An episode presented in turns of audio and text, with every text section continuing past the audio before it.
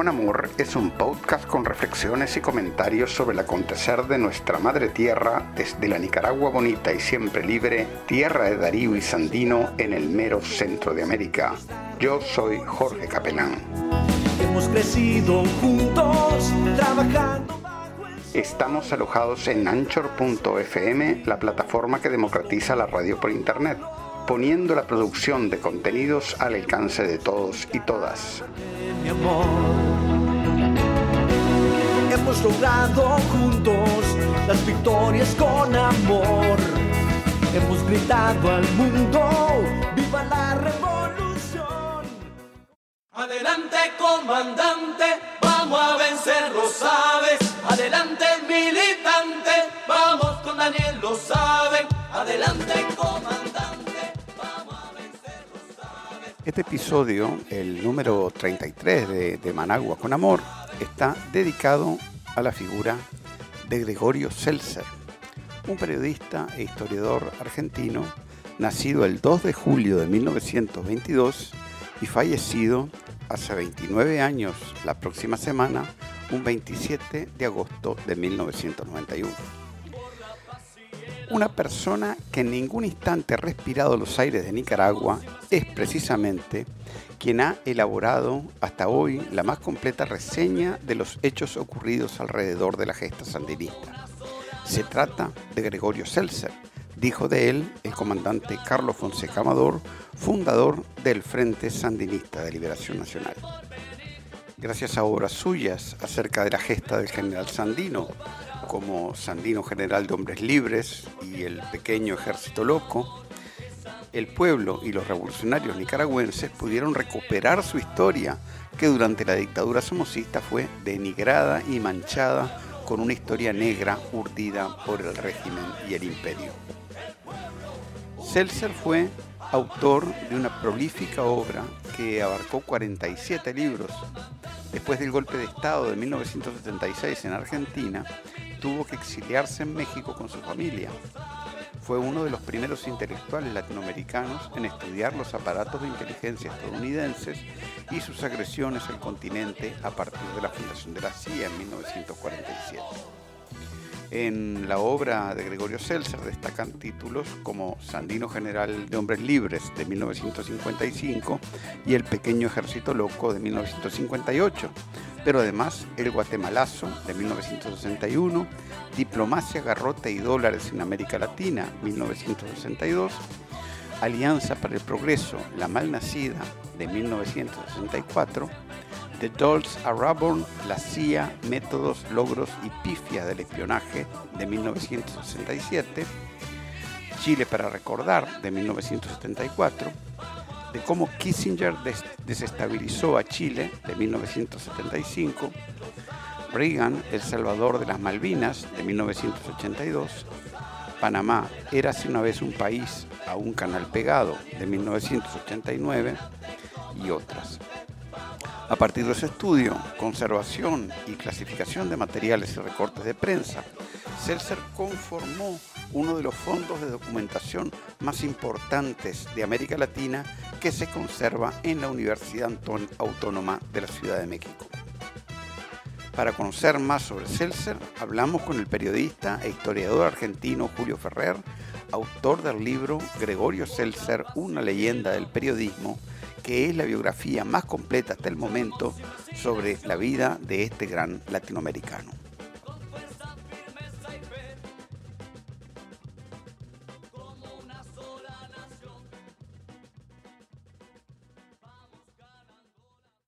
la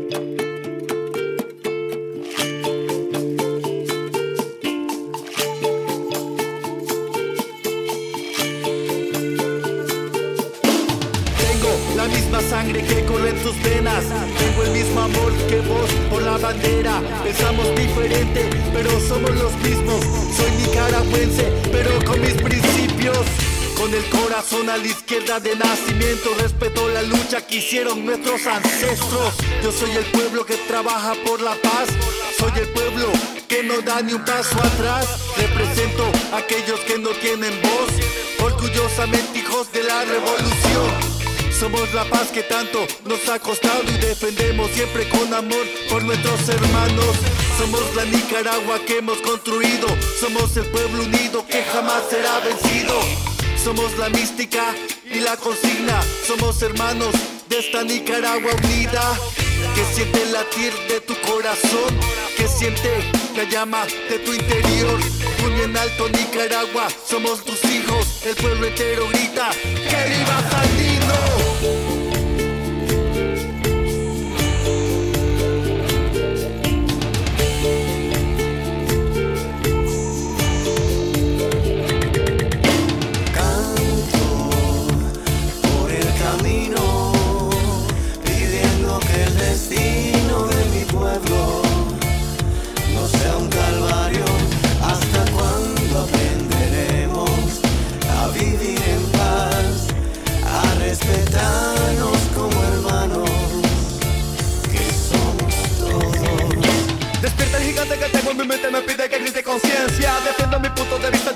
Hasta el final de mi existencia. He sido testigo de un cambio social en estos últimos años. Nicaragua vive en amor y aún sigue escalando peldaños. Sigo mi sitio y no escucho al odio que vocifera y destruye. Separa el país con violencia y eso a la paz no contribuye. Que viva la revolución, que viva la revolución, compadre. Leonel Rugama ya lo dijo. Que se rinda tu madre. por el camino,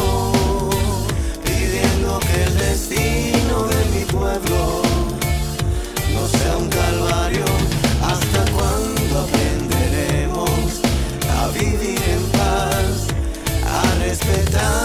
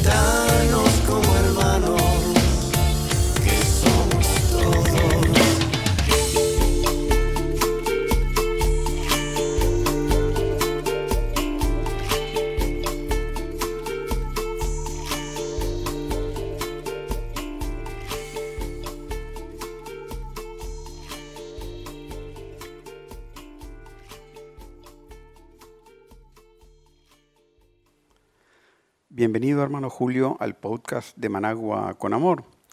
Quisiéramos, en primer lugar, que nos hables un poco de vos para que te conozca el público nicaragüense. Un saludo a todo el pueblo nicaragüense. Yo soy Julio Ferrer, un periodista argentino de 43 años. Eh, he escrito varios libros sobre varios personajes eh, latinoamericanos y argentinos dentro de lo que son las ciencias sociales, el periodismo y la historia. Eh, tengo libros sobre Osvaldo Bayer, tengo libros sobre el oficio de periodista donde entrevisto a más de 10 personajes históricos del periodismo argentino que estuvieron en las redacciones durante más de 50, 60 años, de la mitad del siglo XX hasta la actualidad. Tengo un libro escrito de entrevistas con Estela Caloni, la corresponsal de guerra Estela Caloni, que lo hice con un colega y amigo argentino Héctor Bernardo, y tuvimos la suerte de que el prólogo nos lo regalara el eterno comandante Fidel Castro, el revolucionario por excelencia de la era moderna. Hace poco terminamos también un libro que se llama Fidel Castro en la memoria argentina, con prólogo del gran, del gran escritor cubano y actual presidente de Casa de las Américas, Abel Prieto, donde, donde reunimos a muchos argentinos que hablen sobre Fidel y la Revolución Cubana.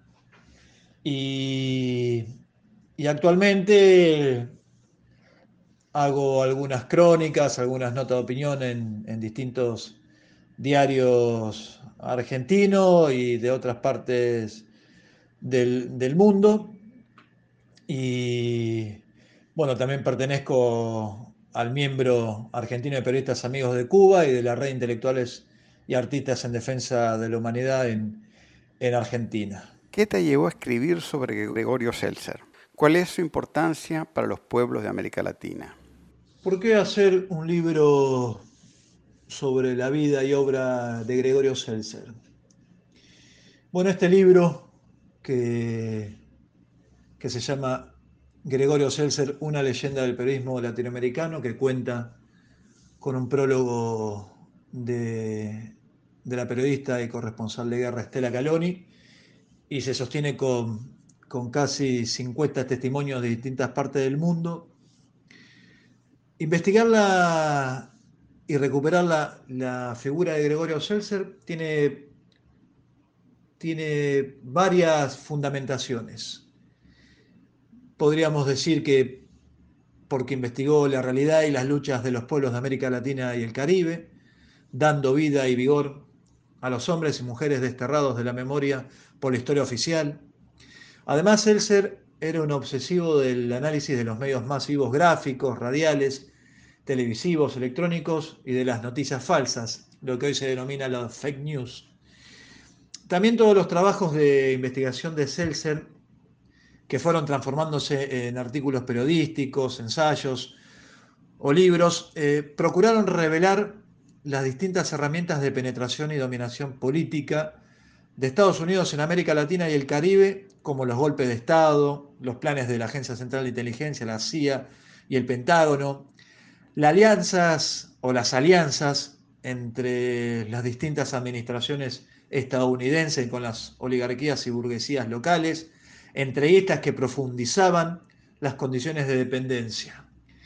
Gregorio Seltzer nada dejaba al azar, todo lo condensaba de una manera que atrapaba al lector para que éste no perdiera nunca su capacidad de asombro, con revelaciones difíciles de encontrar en la prensa diaria. Además, Gregorio Seltzer conoció a la mayoría de los protagonistas que fueron construyendo la historia del siglo XX y han sido expresión de las artes y la política en América Latina y el Caribe, y hasta el mundo, diría. Por ejemplo, de Argentina a Juan Domingo Perón, Arturo Frondizi, Arturo Ilia, que fueron todos presidentes de la Argentina, el eterno comandante Ernesto Che Guevara, el gran periodista, escritor intelectual que también tanto amó a la revolución sandinista como Julio Cortázar. Eh, de Guatemala tuvo también eh, conocimiento y, y amistad con Juan José Arevalo y Jacobo Arbenz, eh, con Cuba, con el eterno comandante Fidel Castro, con el Salvador Allende, el, gran líder chileno socialista, con otros grandes hijos de las historias y revoluciones de América Latina, como fueron los panameños eh, Omar Torrijos y Jesús José, de, José Jesús Chuchu Martínez, eh, no olvidarse de los grandes personajes de Nicaragua, como Tomás Borges, eh, como Daniel Ortega, en México también con Luis Echeverría, eh, con Ecuador, con el, gran, con el gran artista Osvaldo Guayasamín, con José María Velasco Ibarra, con el expresidente también boliviano Juan José Torres, con el peruano Juan Velasco Alvarado, con Juan Bosch de la República Dominicana, con los grandes intelectuales mundiales como Gabriel García Márquez, eh, Eduardo Galeano, entre otros muchos más. Por eso uno rescata la figura de, de Gregorio Seltzer. Además, con todos estos personajes que acabo de nombrar, con casi todos, ha tenido una correspondencia, una correspondencia epistolar, han tenido un ida y vuelta en cartas con tantos y todos estos personajes. Además, recatar la, obra de, Gregorio también por, porque la narrativa y la prosa de Seltzer eran sencillas y directas, es decir, comprensibles y sin medias tintas.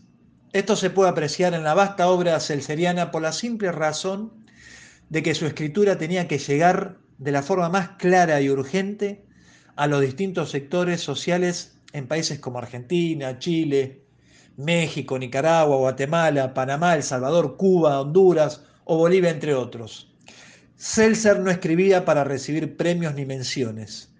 Escribía para que los pueblos de América comprendieran que su dependencia histórica del imperialismo norteamericano no tenía que ser eterna, que la justa liberación de los condenados de la tierra era posible y necesaria, pero a partir de los hechos históricos y sin olvidar la siempre postergada unidad latinoamericana. Seltzer, hombre honesto y de una ética insobornable, abrazó la causa antiimperialista y anticolonialista y la enfrentó con toda su fuerza y pasión con una máquina de escribir y el periodismo como arma de combate, para descubrir lo que él denominaba la historia americana de la infamia y despertar y liberar conciencias aturdidas por tantos años de sometimiento.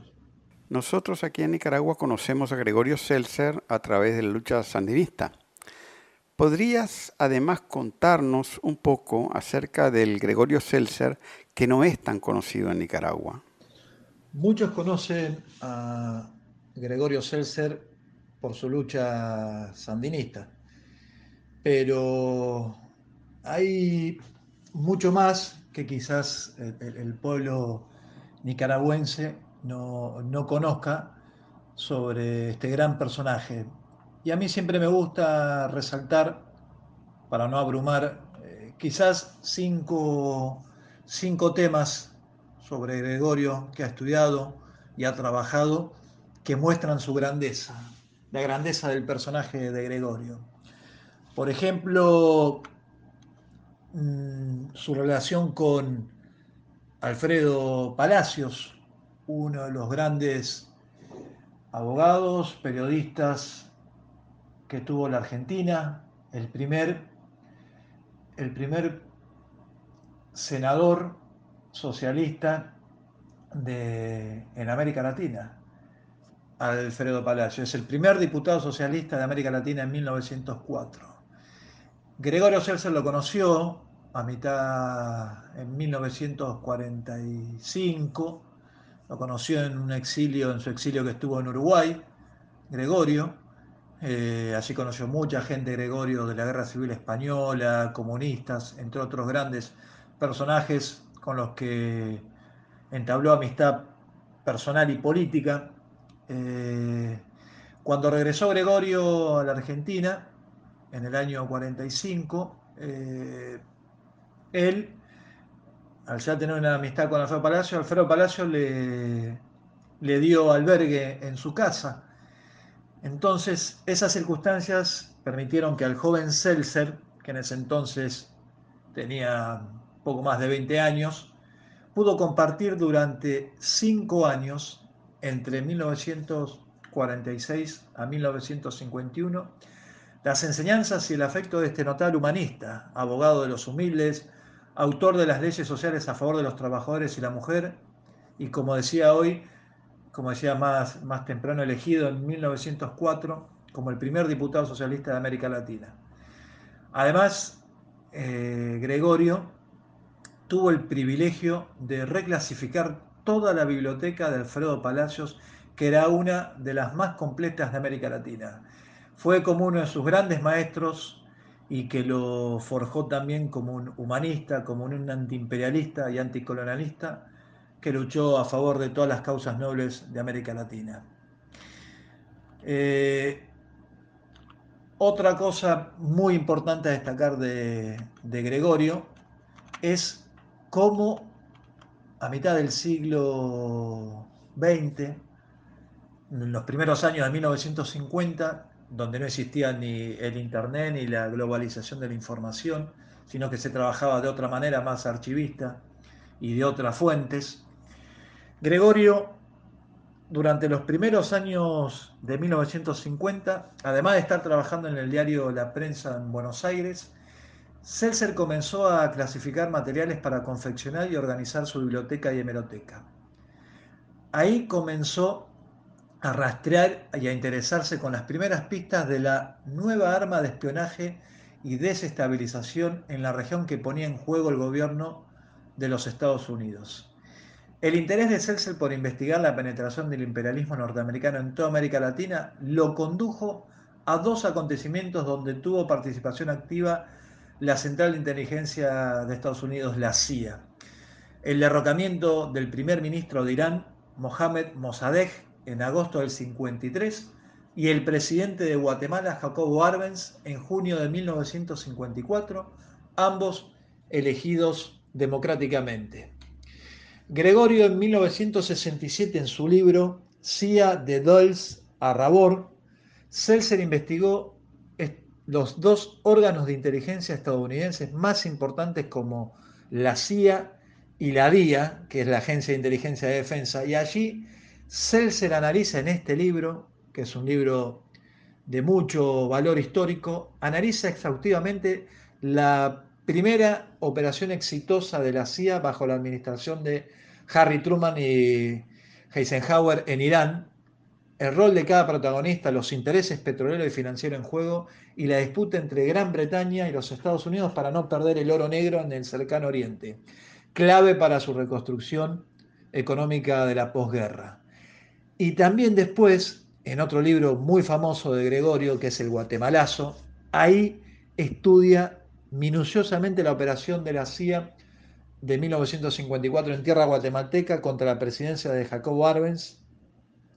Y ahí en, su libro es de 1961. Lo que quiero destacar es que Gregorio Celce con estos dos trabajos fue de los primeros, hasta me atrevería a decir uno, el primero, que empieza a investigar con herramientas rudimentarias, con mucho trabajo de archivo, con fuentes oficiales norteamericanas y de, otras, de otros países, fue uno de los precursores de analizar la herramienta de penetración en América Latina que eran los órganos de inteligencia en Estados Unidos. Hoy está más sofisticado, hoy existe el, Wikileaks y otras herramientas de, de Internet que pueden dar más masividad y desclasificar archivos, pero Gregorio, estamos hablando 70 años atrás investigando y dando a luz estos documentos. Es otra de las cosas que muestran la, magnitud del personaje de Gregorio Seltzer. Otra de las, de las cuestiones que puedo marcar de Gregorio es ese hecho histórico que marcó también la historia del siglo XX en las revoluciones, que fue la revolución cubana. La revolución cubana también fue muy, muy bienvenida por Gregorio César, quien estuvo presente en su libro La revolución cubana de casi 500 páginas. Una compilación de cartas, discursos y declaraciones que Fidel Castro hiciera entre 1952 y 1959. Seltzer tuvo bajo su cuidado la selección, el prólogo y las notas de este volumen. Cuando Gregorio tuvo la ocasión de estar frente a frente con Fidel en mayo de 1959 en el Hotel Alvear de Buenos Aires, le entregó los libros Sandino General de Hombres Libres y El Pequeño Ejército Loco. Otro se lo entregó al ministro de entonces Raúl Roa, a quien le pidió autorización para editar lo que estaba compilando sobre el líder cubano. Meses después llegó la autorización y en 1960 se editaron bajo el sello de editorial Palestra 10.000 ejemplares, cifra fenomenal para la época que se agotaron en solo dos meses. Este trabajo ofreció al lector argentino, estamos hablando de 1960, una visión cronológica y sistemática del pensamiento del dirigente cubano. Además, este libro fue de suma importancia para Ever Matthews, el destacado periodista del New York Times, quien fuera corresponsal en la Guerra Civil Española y la Segunda Guerra Mundial. Su interés por América Latina le hizo protagonizar una exclusiva del siglo XX a realizar la famosa entrevista a Fidel Castro en Sierra Maestra, donde la portada de un domingo 24 de febrero de 1957 del New York Times mostraba al mundo que el revolucionario Castro no solo no había muerto, como afirmaba la dictadura de Batista, sino que había sido elegido el líder de la revolución. Año más tarde, entre 1966 y 1967, Matthews mantuvo correspondencia con Gregorio Seltzer, donde el periodista norteamericano le agradecía y destacaba el valor de su libro La Revolución Cubana, que luego utilizó Matthews como fuente para publicar en Estados Unidos su libro Fidel Castro, una biografía política en 1969. Otra circunstancia muy importante del periodismo con Gregorio Seltzer es Prensa Latina, la agencia de noticias cubana que se fundó en junio del 59, la primera agencia de noticias de carácter revolucionario que mostraba toda la cuestión de América Latina, pero vista con los ojos y con la mirada latinoamericana y no con la, con la catarata de desinformación que generaban todas las, todas las agencias noticiosas eh, de Estados Unidos. Eh, como muchos sabrán, el primer director de esa agencia de noticias, pensada por Fidel y por el Che Guevara, fue el argentino Jorge Ricardo Massetti, otro de los grandes periodistas latinoamericanos, que tuvo, que tuvo el privilegio en 1958 de hacer la primera entrevista en Sierra Maestra a Fidel y al Che. Massetti fue su primer director y era una agencia de noticias muy importante donde también estaban los argentinos Rodolfo Walsh, eh, el argentino Rogelio García Lupo, el colombiano Gabriel García Márquez, el cubano Juan Marrero, eh, el uruguayo eh, Carlos María Gutiérrez. Esa agencia de noticias tenía colaboradores de primer nivel, de primer nivel, como los escritores intelectuales Jean Paul Sartre, Waldo Fran, entre muchos más. Massetti, en mayo del 59, estando en Buenos Aires, visitó a Gregorio Seltzer a la redacción del diario La Prensa para invitarlo a colaborar en Prensa Latina. Allí Seltzer aceptó de inmediato y su primera colaboración la remitió desde Santiago de Chile, donde realizó en agosto del 59 una conferencia de cancilleres de la OEA. Gregorio se convirtió en colaborador de los servicios especiales, el departamento que dirigía Rodolfo Walsh, y todo su material tuvo gran repercusión en América Latina, donde era corriente que gran parte de los diarios publicaran las notas largas o series de notas de, Gregorio Seltzer. Eh, eso es interesante también destacar de Gregorio por el valor de la pluma de Gregorio y por el valor que tuvo la agencia de noticias, y tiene la agencia de noticias cubana Prensa Latina, con más de 60 años de funcionamiento y de vida. Otra cosa interesante de Gregorio Seltzer con respecto al rol de los medios de comunicación en, la, en los procesos democráticos, en los golpes de Estado, entre otras circunstancias, es su estudio minucioso de la Sociedad Interamericana de Prensa, la CIP. Gregorio Seltzer se ocupó mucho de la CIP. Allí contaba muy brevemente Gregorio, cuenta la fundación de, este, de la Sociedad Interamericana de Prensa en 1943 en Cuba y su giro político en 1950, donde Jules Dubois fue presidente de la Comisión de Libertad de Prensa e Información de la CIP durante 15 años, de 1950 al 65, y además, paralelamente, coordinaba la labor de la CIA en América Latina. Eh, Ahí lo que mostró Gregorio Seltzer con su trabajo inconmensurable es que la CIP, a partir de ese entonces, de 1950, empezó a atentar contra toda la soberanía de los pueblos latinoamericanos, utilizando esquemas de desestabilización como guerra psicológica y de propaganda negra contra gobiernos populares. Y él decía que ejemplos sobraban. Ahí estaba el ejemplo de Guatemala de Jacobo Arbenz, la Cuba revolucionaria de Fidel Castro, el Brasil de Joe Goulart en 1964, Juan Bosch en la República Dominicana, Juan José Torres en Bolivia, Juan Velasco Alvarado en Perú. Pero él se detenía donde quizás una de las operaciones más descaradas de la Sociedad Interamericana de Prensa fue la de Chile. La de Chile donde apenas ganó la Unidad Popular en 1970, Agustín Edwards, dueño del diario El Mercurio y vicepresidente de la CIP, viajó a Estados Unidos, donde se entrevistó con el jefe de la CIA, Richard Helms, quien por orden del presidente Richard Nixon le entregó a Edwards un millón, más de un millón de dólares para iniciar una campaña mediática contra Salvador Allende, que culminaría con el golpe sangriento de Augusto Pinochet el 11 de septiembre de 1973. Y Gregorio también destacaba que la Sociedad Interamericana de Prensa tiene su sede central en Miami, refugio anticastrista por excelencia, en un edificio que está en la, en la tercera avenida de Southwest en Miami Beach. Y desde el año 2000, desde el año 2000, la Sociedad Interamericana de Prensa lleva el nombre de Jules Dubois. Jules Dubois, no hay que olvidarse de ese nombre, uno de los grandes personajes siniestros que dio la política injerencista de Estados Unidos.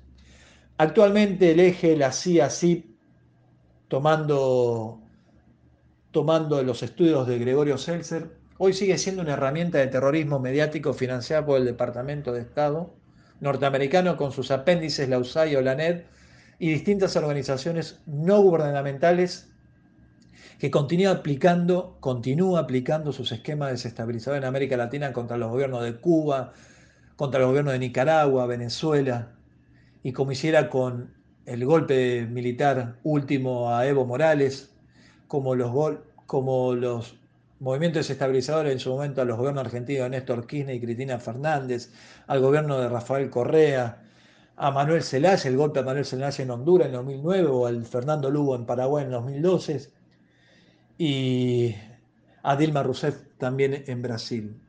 Gregorio Seltzer dejó claro desde hace décadas que la Sociedad Interamericana de Prensa es una herramienta de terrorismo mediático financiada por el Departamento de Estado norteamericano que tiene como función de estabilizar, desestabilizar a los gobiernos que no se acatan a las órdenes de los Estados Unidos y sus políticas contrarias a los intereses de los pueblos soberanos. Y como final, como la última quinta pata que me gusta resaltar sobre cosas que por ahí no han conocido de Gregorio Seltzer en, Nicaragua, merece un plus aparte uno de sus grandes últimos trabajos, que es la cronología de las intervenciones extranjeras en América Latina. Eh, quizás podría considerarse la obra cumbre de Gregorio Seltzer y el resultado de más de 30 años de trabajo sobre la historia del imperio norteamericano y su política de intervenciones diplomáticas, entre comillas, y guerra abierta contra América Latina y el Caribe. Esto es una enciclopedia que, que consta de cuatro tomos de 2.500 páginas en donde se recapitulan principalmente desde el momento mismo en que los Estados Unidos alcanzó su independencia en 1776 hasta su feroz invasión militar a Panamá en diciembre de 1989. Es un trabajo de investigación donde se describe las luchas emancipadoras, guerras civiles, conflictos fronterizos, tratados de límites, acuerdos diplomáticos, eh, golpes de Estado, asesinatos políticos, negociaciones de paz, líderes populares, héroes, mártires, presidentes, agentes secretos, traidores, entre otros aspectos. Es la obra, la obra cumbre de Gregorio Seltzer que merece ser también estudiada y que todo el mundo pueda conocerla. ¿Qué crees vos que significó Sandino para Seltzer? Según mi criterio, eh, ¿qué significó Sandino para Gregorio Seltzer? Sandino para Gregorio Seltzer simboliza la denuncia del sistema de ocupaciones y dependencia. Sandino es el combatiente heroico junto a su pequeño ejército loco de campesinos tan pobres como mal armados. Así, la primera guerrilla sandinista y su victoria coronada, con la expulsión del ejército norteamericano en enero de 1933, siguen siendo consideradas un hito histórico en las luchas de liberación de los países de Centroamérica y el Caribe. Sobre este personaje, Gregorio, que ya era un periodista antiimperialista, dedicó su labor de archivista, de investigador, de buscador incesante del último dato, en especial de aquellos que la historia oficial prefiere silenciar, dándole nuevamente vida y vigor a una leyenda latinoamericana del primer guerrillero de América Latina. Por eso nació y por eso lo cautivó y por eso construyó esos libros fundamentales de la historia de América Latina como fue Sandino General de Hombres Libres, después El Pequeño Ejército Loco, Operación México-Nicaragua, y la segunda edición corregida y ampliada de Sandino General de Hombres Libres, pero en dos tomos, ¿no? de un total de, de 800 páginas, que según Seltzer es la mejor de todas y con un prólogo en ese entonces de quien sería un futuro premio Nobel de Literatura, el guatemalteco Miguel Ángel Asturias. La mayoría de las personas ha dicho que Seltzer desempolvó la gesta de Augusto Sandino, pero este, ante este comentario reiterativo y hasta justo diría, humildemente sostuvo que, según palabras textuales de Gregorio Seltzer, él sostuvo, yo no descubrí a Sandino, Sandino comenzó a cabalgar solo en las montañas. Yo solo fui su cronista. En tu opinión, ¿qué significó Seltzer para Nicaragua y para la lucha sandinista? En mi opinión, ¿qué significó Seltzer para Nicaragua y para la lucha sandinista? Fue aquel sandino general de hombres libres, impreso en mimeógrafo clandestino y a la luz de unas velas, el que leyeron por primera vez y llevaron en su vaquera Carlos Fonseca Amador, Tomás Borges, Germán Pomares, Nora Astorga, entre otros futuros fundadores y guerrilleros del Frente Sandinista de Liberación Nacional. Con respecto al, al libro de Sandino de Seltzer, Carlos Fonseca expresó, reviste interés referir que una persona que en ningún instante ha respirado los aires de Nicaragua es precisamente quien ha elaborado hasta hoy la más completa reseña de los hechos ocurridos alrededor de la gesta sandinista. Se trata del argentino Gregorio Seltzer, autor de las siguientes obras, Sandino General de Hombres Libres, Sandino el Guerrillero y El Pequeño Ejército Loco, dedicados a relatar aspectos importantes de la resistencia nicaragüense. Está de más decir que los revolucionarios nicaragüenses están en la obligación de desarrollar la contribución que significa las obras citadas. La referencia del nombre del autor argentino citado lleva a una necesaria deducción, sigue diciendo Fonseca Amador. Durante largos años los propios nicaragüenses se ignoraron a sí mismos. Comenzaríamos los nicaragüenses a recobrar la noción de nosotros mismos a raíz del estallido de la nueva batalla por liberación, cuya primera victoria definitiva tuvo un escenario, Cuba. Esas eran palabras de un, del personaje por excelencia, del personaje revolucionario Carlos Fonseca Amador, uno de los más destacados combatientes y pensadores sandinistas. El libro de Seltzer fue tomado como un arma de combate contra la tiranía de Somoza quien había prohibido y ordenado que no se publicara. Sin duda, sin duda, el dictador sabía que el Sandino de Seltzer iba a convertirse en un disparador para despertar conciencias y encender de nuevo la llama liberacionista. Y eso fue lo que ocurrió, porque el triunfo de la revolución sandinista, el 19 de julio de 1979, fue vital no solamente para el pueblo nicaragüense, fue vital para la vida de Gregorio Seltzer. Este acontecimiento histórico le hizo renacer la esperanza de que los pueblos de América Latina podían torcer su destino de sometimiento impuesto por las clases dominantes y que su tarea, la de Gregorio Seltzer, de denunciar las atrocidades del imperialismo norteamericano, no había sido en vano. A partir, creo y considero de ese momento, se siguió retroalimentando ese amor inquebrantable entre Gregorio Seltzer, la revolución sandinista y su pueblo heroico nicaragüense.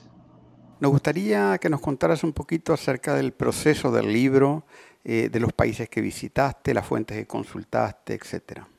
Bueno, ¿cómo fue el proceso de investigación? ¿Cómo, cómo hice el libro sobre Gregorio Seltzer?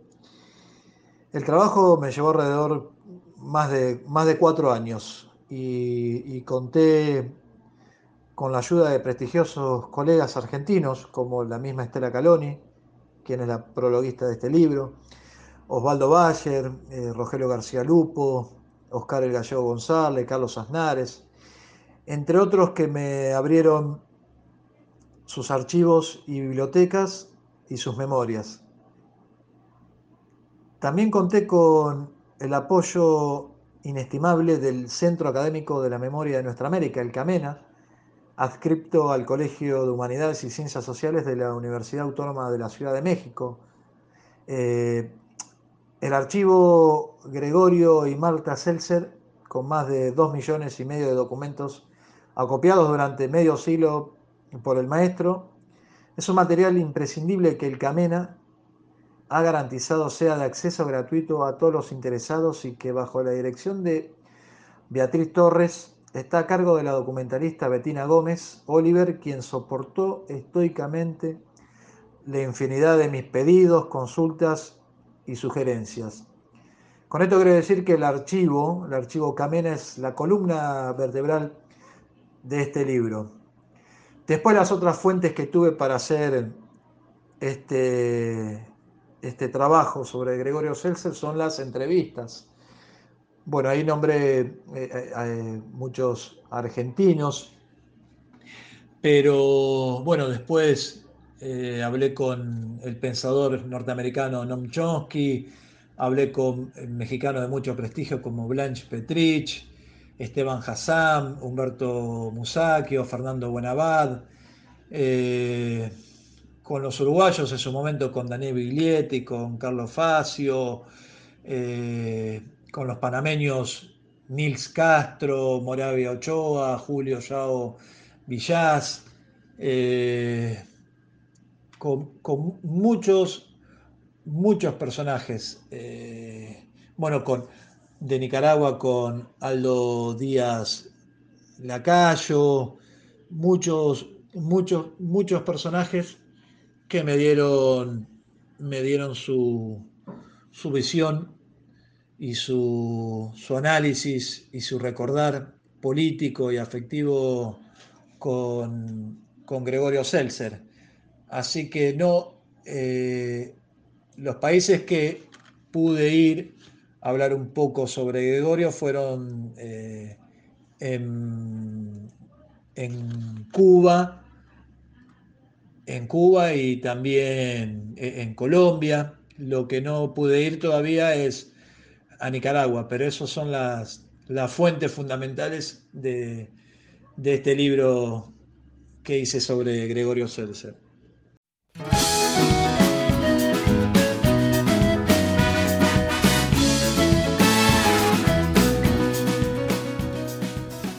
Estimado oyente, si ha llegado hasta aquí es porque le interesa el contenido de este podcast.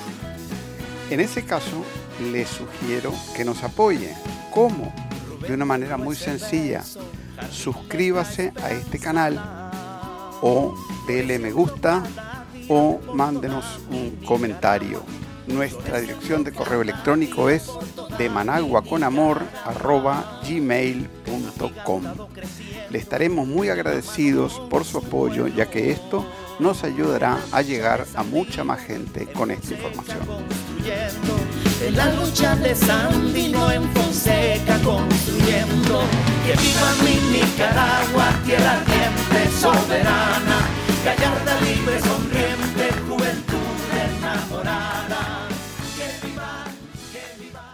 Como es sabido, el libro eh, que vos escribiste eh, dio lugar a una fuerte polémica sobre Seltzer, su relación con Nicaragua y en, especial sobre el significado de esa relación y el Frente Sandinista de Liberación Nacional. ¿Podrías hablarnos un poco sobre esa controversia? Eh, ¿Hasta dónde no habrá agendas extrarregionales involucradas en, ella? Bueno, Jorge, como sabrás, el, libro de, de, Gregorio Seltzer que hice despertó polémicas con las hijas vivas de, de Gregorio, con Irene y con Gabriela Seltzer. Eh, y si me das, me das tu espacio, no quiero alargarlo mucho, pero me gustaría eh, mostrar mi posición, hacerle saber mi posición a, tus oyentes eh, sobre estas polémicas, ¿no?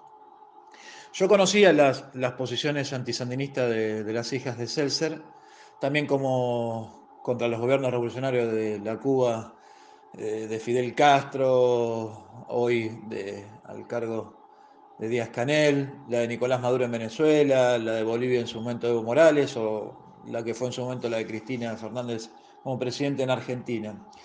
Sus posiciones políticas sobre Latinoamérica, a mi criterio, se parecían mucho a las de la socialdemocracia europea, pero eso no impidió que me pusiera en contacto con ellas para decirles que estaba trabajando una biografía sobre su padre.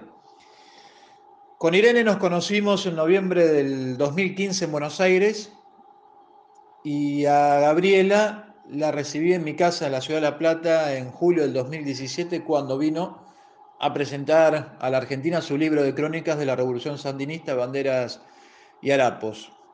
Recuerdo que, que en, en, ese momento me designaron, como ellas decían, custodio de honor de la primera máquina de escribir de Gregorio, una Smith Premier, desde la cual había escrito nada menos que el Sandino General de Hombres Libres. Eh, yo de alguna manera iba a saber que no iba a exigirme, no me iban a exigir, pero que algunas sugerencias harían cuando leyeran el trabajo. Pero como les dejé en claro, el libro sería la voz de los documentos de Gregorio Seltzer y algunas impresiones y análisis de coyuntura actual serían obviamente bajo mi mirada política. Creo que es un derecho de autor, ¿no? Además, así lo entendieron los casi 50 testimonios de periodistas, sociólogos, y políticos de distintas partes del mundo a los que pude entrevistar para este libro. Es más, eh, por medio de Irene y Gabriela Seltzer, pude dar con algunos personajes, entre los que estaban los nicaragüenses Sergio Ramírez, que me sugirió transcribir un texto suyo escrito con anterioridad, y la misma Gioconda Belli. Ellos también entendieron que buscaba un testimonio sobre el valor y el legado histórico de la figura de Gregorio Seltzer y no utilizaron mi libro como tribuna para criticar al gobierno de Daniel Ortega y, Murillo.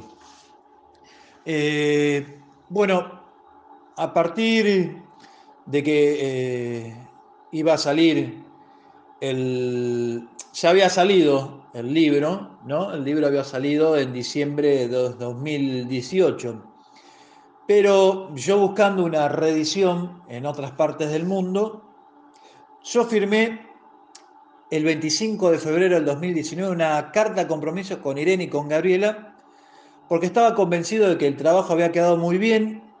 Debo aclarar que esa carta que yo firmo eh, con las hijas de Gregorio no está ni rubricada por ningún notario, es decir, es una carta de buena fe, pero no tiene valor legal ninguno.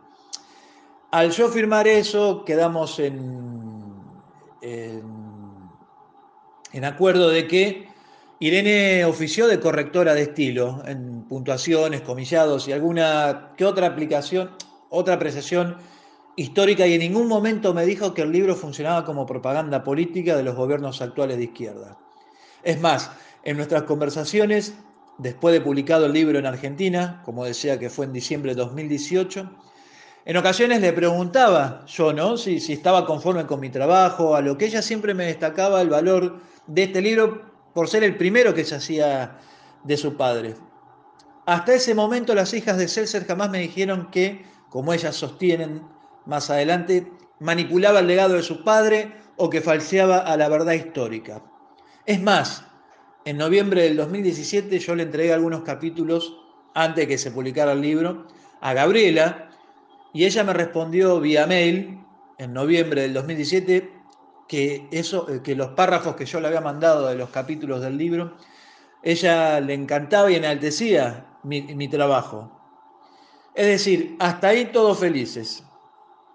La cuestión se fue embarrando cuando ellas quisieron agregar algunos párrafos a una futura edición ampliada en otros países. Por ejemplo, según la versión de Irene, ella estando con su padre en Cuba en 1978, en una de las jornadas de Casa de las Américas, el gobierno revolucionario de Fidel Castro dio una declaración de apoyo de apoyo político a la dictadura cívico-militar argentina de Jorge Rafael Videla, que azotó a mi país, Argentina, entre 1976 y 1983, a lo que Gregorio se opuso, es decir, que Fidel había hecho una declaración a favor de, de los genocidas.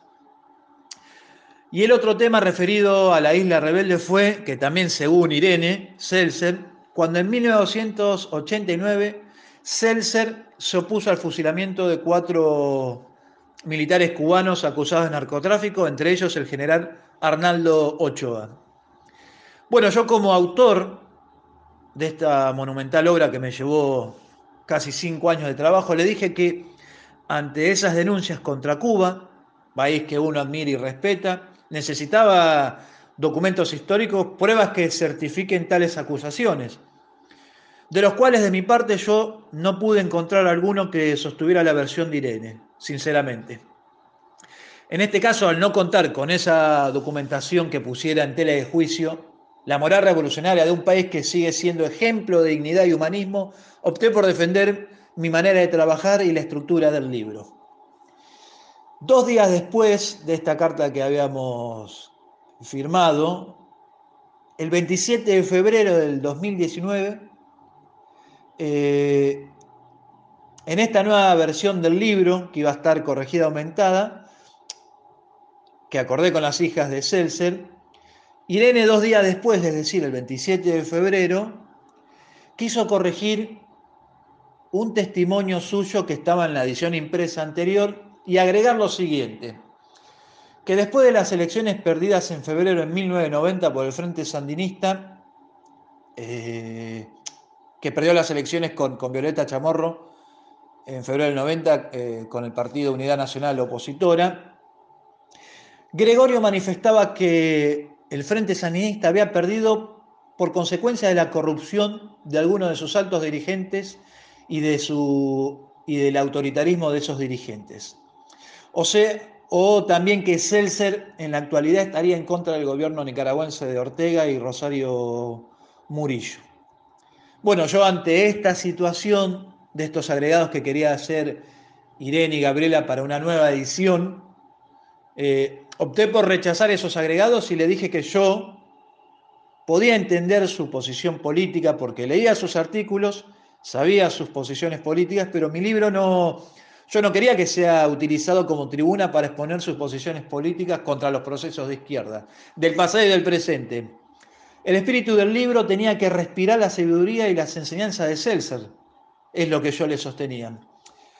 Y a partir de entonces, de esa posición, eh, de estas posiciones encontradas entre las hijas de Gregorio y la mía, empezó una cruzada a mi criterio canallesca contra mi libro y mi persona, publicando las hijas de Gregorio cartas abiertas y otros escritos en distintos medios donde dicen que falta la verdad histórica, que soy agente cubano y nicaragüense, que quiero ensuciar el legado de su padre, que Estela Caloni es mi mentor y que el libro tiene como objetivo ser utilizado por los gobiernos progresistas a los que ellas definen como, populista, como populistas.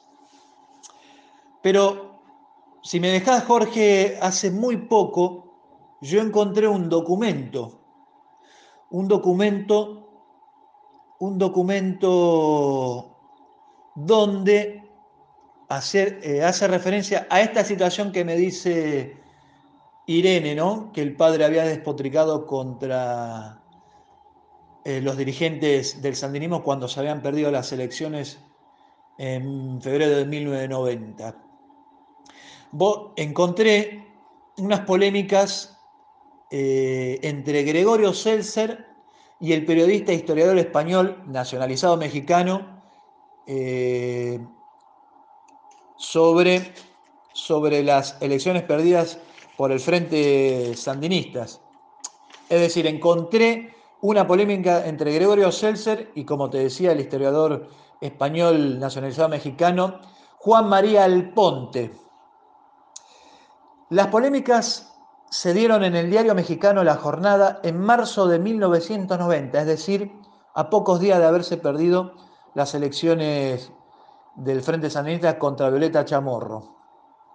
Y allí Seltzer exponía su indignación y su bronca y su defensa contra las mentiras y ataques al Frente Sandinista de parte del catedrático Alponte. Es decir, este documento, días después de haberse perdido las elecciones, contradice lo que sostenía Irene César, que su padre renegaba de los principales dirigentes sandinistas.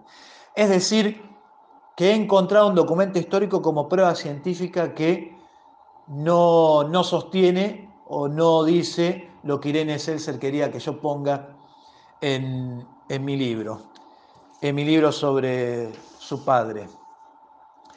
Te reitero, Jorge, y a tus oyentes, que, que todo esto que sucedió con las hijas, eh, no he encontrado ningún documento o persona que me dé la versión de la que sostienen las hijas.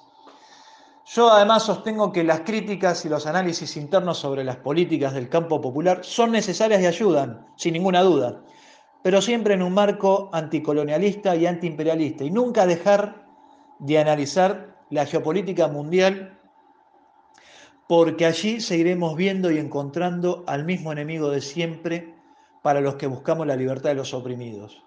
Los Estados Unidos y sus herramientas de diplomacia y garrote en toda América Latina y el Caribe. Este análisis que yo estoy haciendo ahora se puede encontrar en todos los documentos y libros del maestro Seltzer. Además, yo sostengo que con respecto a cuando uno hace una biografía, un trabajo de estas características, el autor debe dar con todos los materiales y documentos posibles más otras fuentes orales. Y luego, con su criterio y libertad, intentar escribir un buen libro sin nunca falsear la esencia del biografiado. Si les gustan los herederos, que muchas veces persiguen otros intereses, eh, muy bien. Y si no están a gusto, también. Así es la vida de, así es la vida de una biografía, ¿no? Eh, yo, como para terminar a esta, a esta cuestión de las polémicas con, con las hijas de Gregorio, a ver, cuando existen polémicas sobre una biografía, y más cuando es sobre un personaje central de la historia de América Latina como es Gregorio Seltzer, tiene sus ventajas y desventajas. Eh, mi libro, por su valor histórico, ha tenido muy buenas críticas. Por suerte, he sido entrevistado por distintos diarios argentinos, mexicanos, cubanos, panameños y otras portales y agencias de noticias en distintas partes del planeta.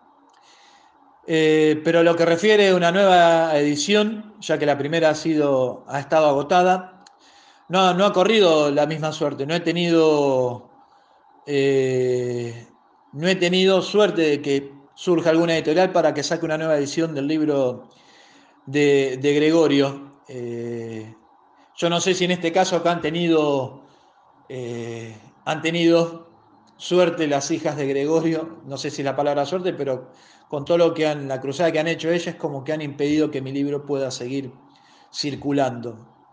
Por eso, si me permitís, Jorge, en tu programa, a mí me gustaría proponer un congreso, un coloquio, una mesa redonda, un seminario, lo que sea, que debata las ideas y el legado de Gregorio Seltzer. Podría ser en México, podría ser en Nicaragua, podría ser en Argentina, y me gustaría invitar a muchos de los personajes que entrevisté para el libro, como la misma Estela Caloni, Atilio Borón, eh, Roberto Bardini, Aznares, Pepe Steinlegger, el gallego González, Non Chosky. Me gustaría invitar a Blan Petrich, a Esteban Hassan, a, los mismos nicaragüenses, a, Aldo Díaz Lacayo, eh, a los uruguayos eh, Carlos Facio, a los chilenos Eduardo Contreras, Fernando Reyes Mata, eh, a los panameños Nil Castro, Julio Yaos, a, tantas, a tanta, a tanta gente, ¿no?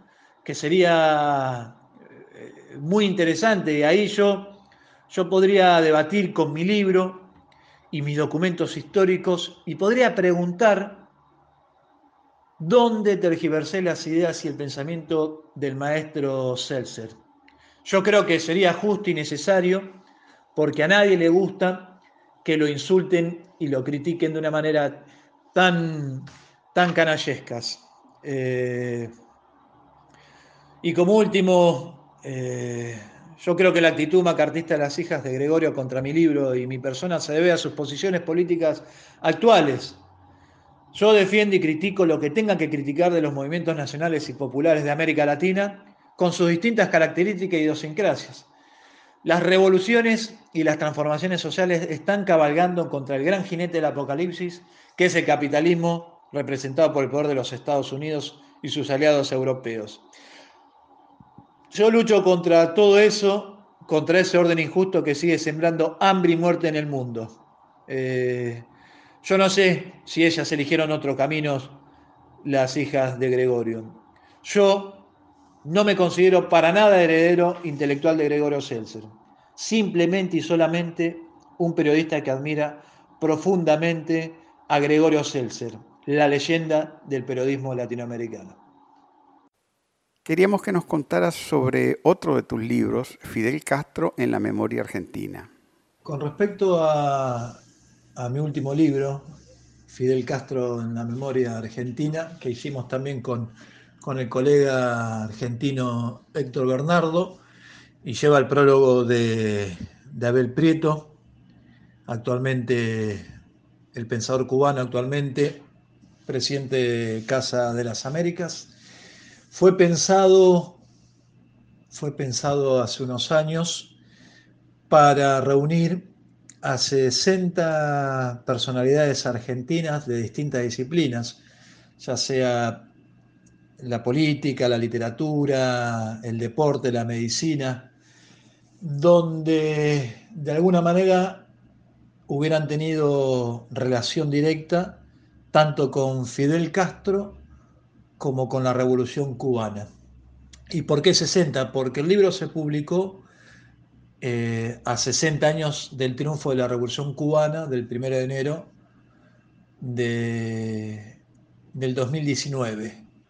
Se presentó en esa etapa y bueno, fue un trabajo de reconstrucción porque hicimos trabajos de entrevistas con personajes vivos, pero también trabajo de mucho archivo donde están eh, los personajes de los más conocidos como Rodolfo Walsh, como Haroldo Conti, Juan Gelman, Julio Cortázar, el mismo Massetti, obviamente el Che Guevara, eh, Juan Martín Guevara, eh, entre otros, pero también pudimos entrevistar a personajes vivos, como la expresidenta y actual vicepresidenta de la Nación, Cristina Fernández.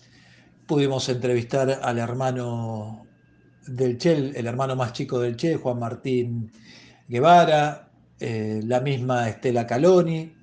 Pudimos hablar con la presidenta de la Asociación de Madres Plaza de Mayo, Eve Bonafini, con la presidenta de Abuelas de Plaza de Mayo, Estela de Carlotto, con una de las grandes artistas argentinas eh, Cecilia Roseto, con Diego Armando Maradona, entre otros, donde de alguna manera nos cuentan sus, sus experiencias y su amor hacia Fidel y a la Revolución Cubana. Y además el documento lo que deja bien, bien firme es la, esa unidad inquebrantable entre Fidel, entre Fidel, entre Fidel Castro, ese personaje maravilloso, ese revolucionario por excelencia, ese Quijote, ese, ese personaje que ha sido el principal, diríamos,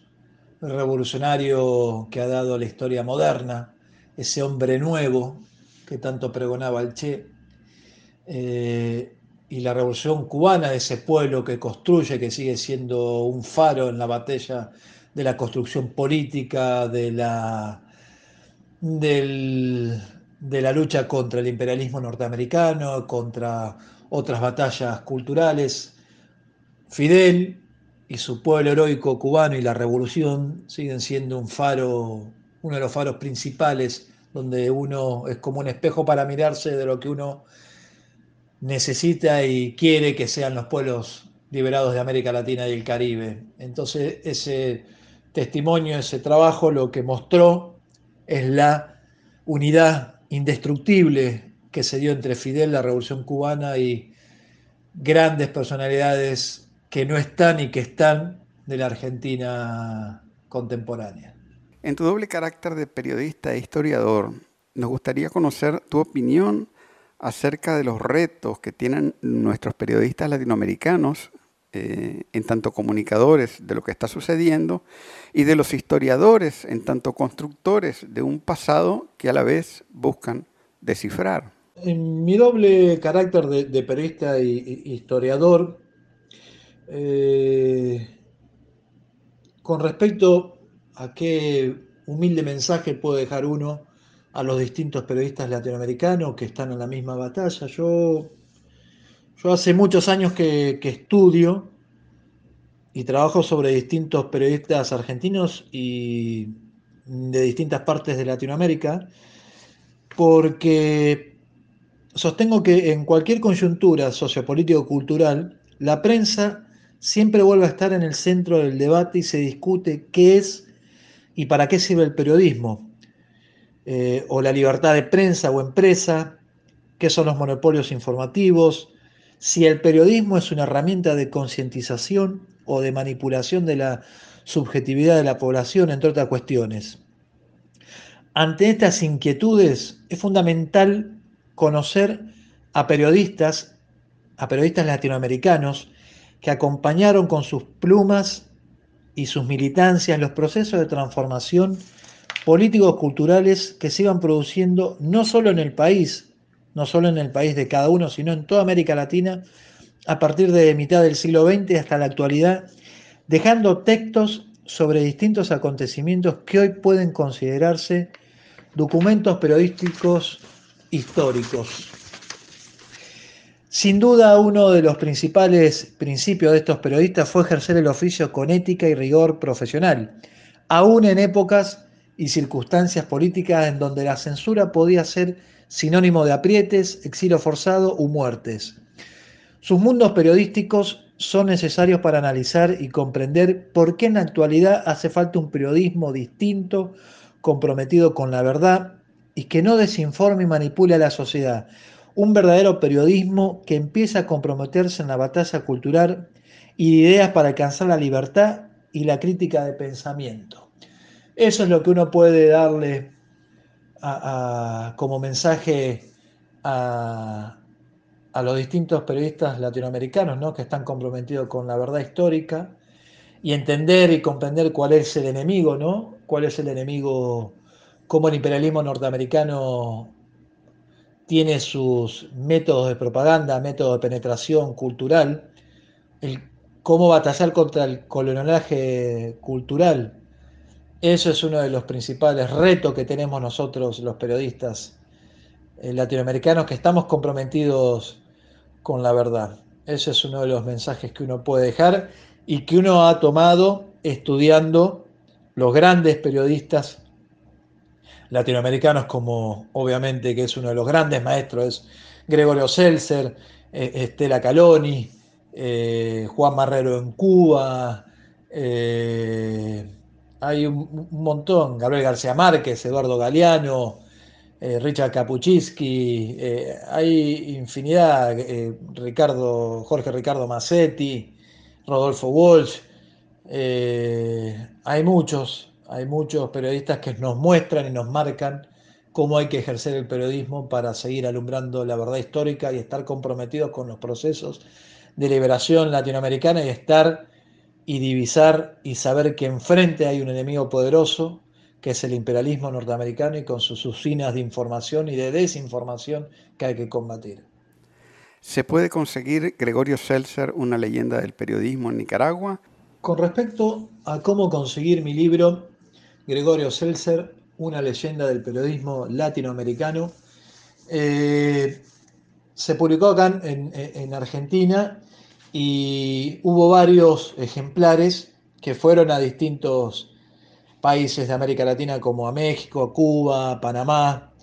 Y a Nicaragua se le envió, eh, se envió a la familia Sandino, a Blanca Segovia, a esa mujer maravillosa, la hija de Sandino, que una de las cosas muy ricas que me dio este trabajo fue poder conocerla y poder hacerle llegar un eh, intercambio de cartas que tuvieron con Gregorio que no se la conocieron. O sea, tanto Blanca Segovia le mandó unas cartas y Gregorio respondió, pero ninguno pudo seguir. Pude hacerle llegar esas cartas a Gregorio a, Blanca Segovia. Eh, pero estoy buscando y ojalá se pueda hacer ediciones, ojalá se pueda hacer alguna edición en Nicaragua, bienvenido sea. Eh, busqué hacer una edición en México, todavía no, no se pudo. En Bolivia estaba, estaba a pronto a hacerse porque con el gobierno legítimo del presidente Evo Morales se estaba haciendo una edición boliviana, quien estaba a cargo de su ministro de gobierno el querido colega y amigo Juan Ramón Quintana, que estaba en ese momento hasta que se dio el golpe de Estado, el golpe de Estado fascista el año pasado, en noviembre, en, en Bolivia, que sacó al gobierno elegido democráticamente de Evo Morales, fue golpeado por la dictadura financiada por los Estados Unidos y manejado por lo peor de la élite reaccionaria fascista de, Bolivia, eh, que hoy usurpa el poder en Bolivia. Pero no hay otra manera de poder hacer llegar o que la gente, que a mí me encantaría que el pueblo nicaragüense pueda leer masivamente este libro, ojalá pueda, pueda haber alguna oportunidad de hacer un, un libro de hacer este libro ahí en Nicaragua, ojalá. Eh, este libro también se lo mandamos a Aldo Díaz Lacayo, entre otros grandes queridos amigos nicaragüenses. Eh, y ojalá, porque no he tenido la dicha de conocer esa tierra rebelde y heroica que es la de Nicaragua, no he, no he podido conocer Nicaragua. Sería un hermoso sueño poder ir y presentar mi libro allí y poder y poder estar allí compartiendo. Y además, bueno, eh, compartir con el, con el pueblo nicaragüense y, dejar mi libro de Gregorio, que tanto me gustaría. Bueno, eh, ha sido un honor tenerte aquí en De Managua con Amor. Te agradecemos eh, tu enorme gentileza de concedernos esta entrevista y, por supuesto, eh, tenés las puertas abiertas de este podcast eh, cuando quieras eh, volver a compartir tus, tus, ideas. Quiero dejar un, saludo a, a todos los oyentes nicaragüenses, al, al querido pueblo nicaragüense y también dejar un, un, saludo especial y un abrazo a Jorge Capelán, que es un, un gran amigo, un gran colega, es Sí, Jorge, puedo decir que él es otro de los que está en la batalla cultural y pelea diariamente para combatir, combatir contra la desinformación. Y para mí ha sido un enorme placer poder, poder hacerle llegar al pueblo nicaragüense, a la audiencia nicaragüense, todo lo que pude decir con respecto al libro de Gregorio Seltzer y otras cuestiones. Gracias al trabajo arduo y comprometido de Jorge Capelán, a quien estimo y respeto muchísimo. Me despido con un fuerte abrazo y ojalá pronto eh, podamos estar compartiendo.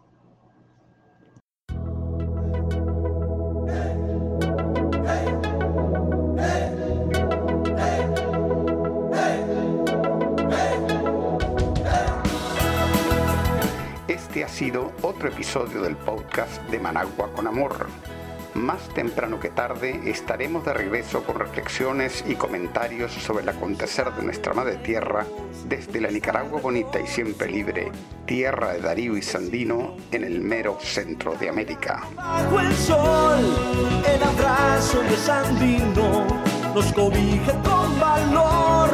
Nos inspira en nuevos tiempos, Nicaragua de mi amor hemos logrado juntos las victorias con amor. Hemos gritado al mundo